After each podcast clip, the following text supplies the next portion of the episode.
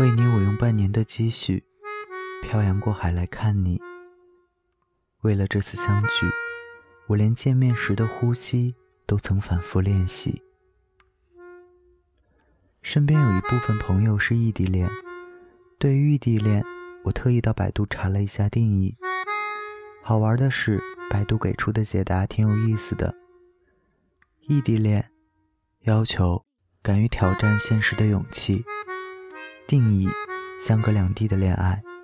缺点：维持异地恋需要忍受更多。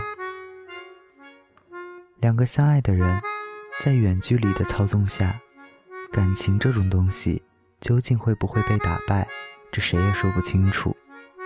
其实，相对于我来说，我还是会去选择不去相信异地恋。虽然现在是一个信息发达的社会，彼此之间即使每天都会视频、电话、语音、微信等等等等的一系列通讯方式，但你能保证挂掉电话后的他身边躺着的是对你情深意切的思念，还是欲火焚身的炮友？相爱本来就是一件很盲目的事情，爱得太深了。也就会蒙蔽自己的心智和思维，总觉得对方也是以同样的心态爱着自己，所以自己情愿当一个爱情里的傻瓜。即使是异地恋，也会相信对方对自己的矢志不渝。然而，结果完美的到底能有几个呢？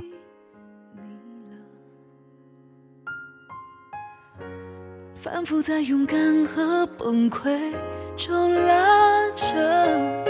我呐喊，要自己清晨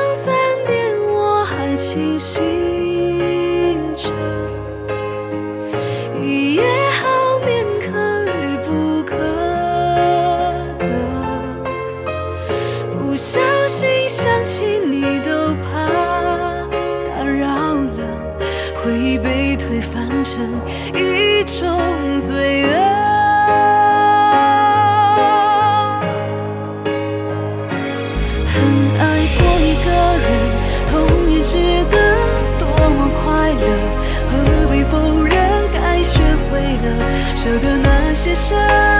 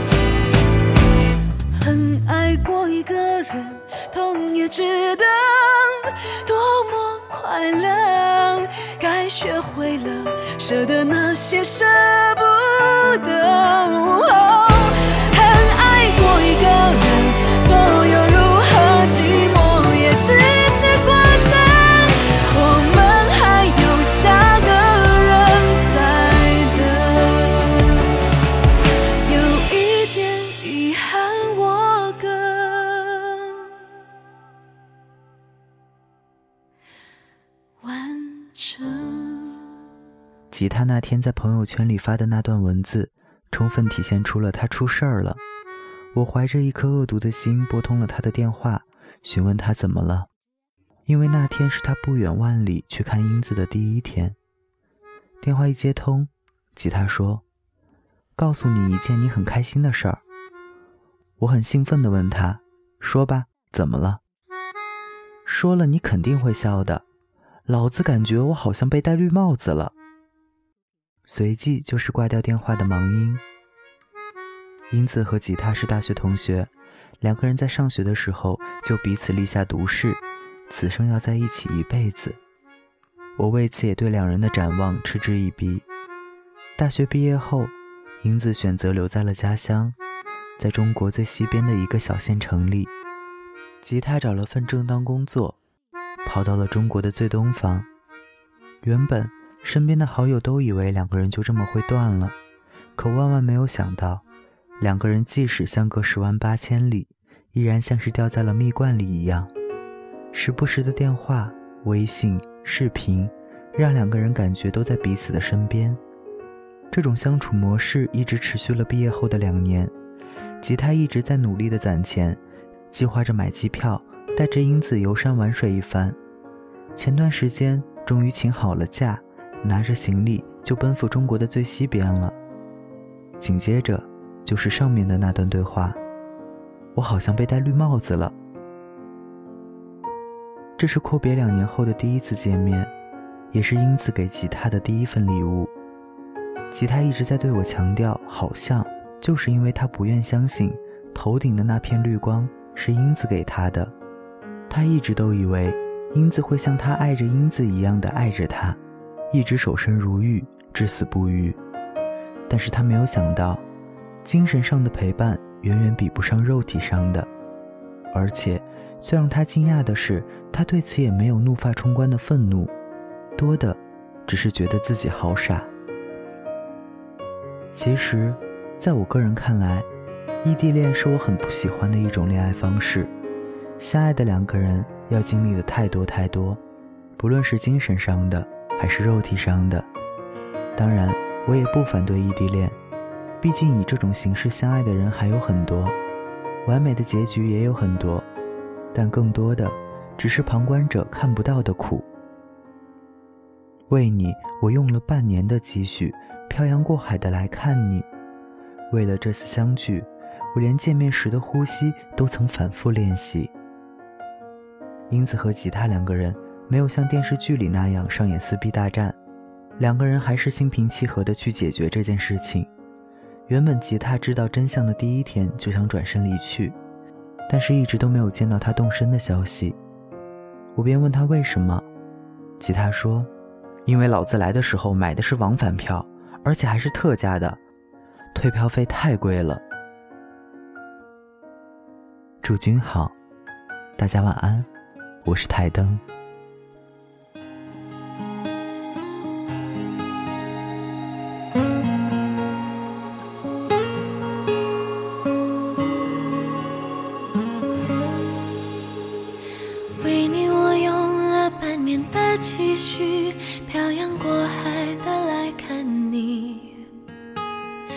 为了这次相聚我连见面时的呼吸都曾反复练习，言语从来没能将我的情意表达千万分之一。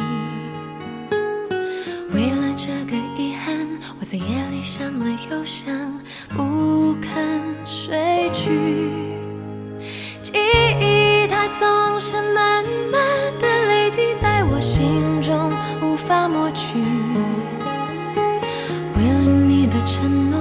在最绝望的时候，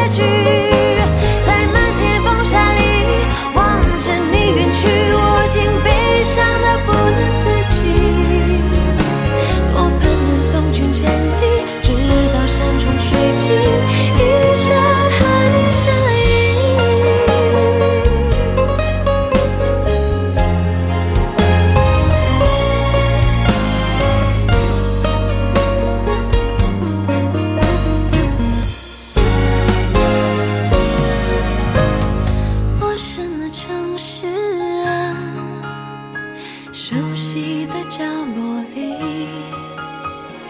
也曾彼此安慰也曾相拥叹息不管将会面对什么样的结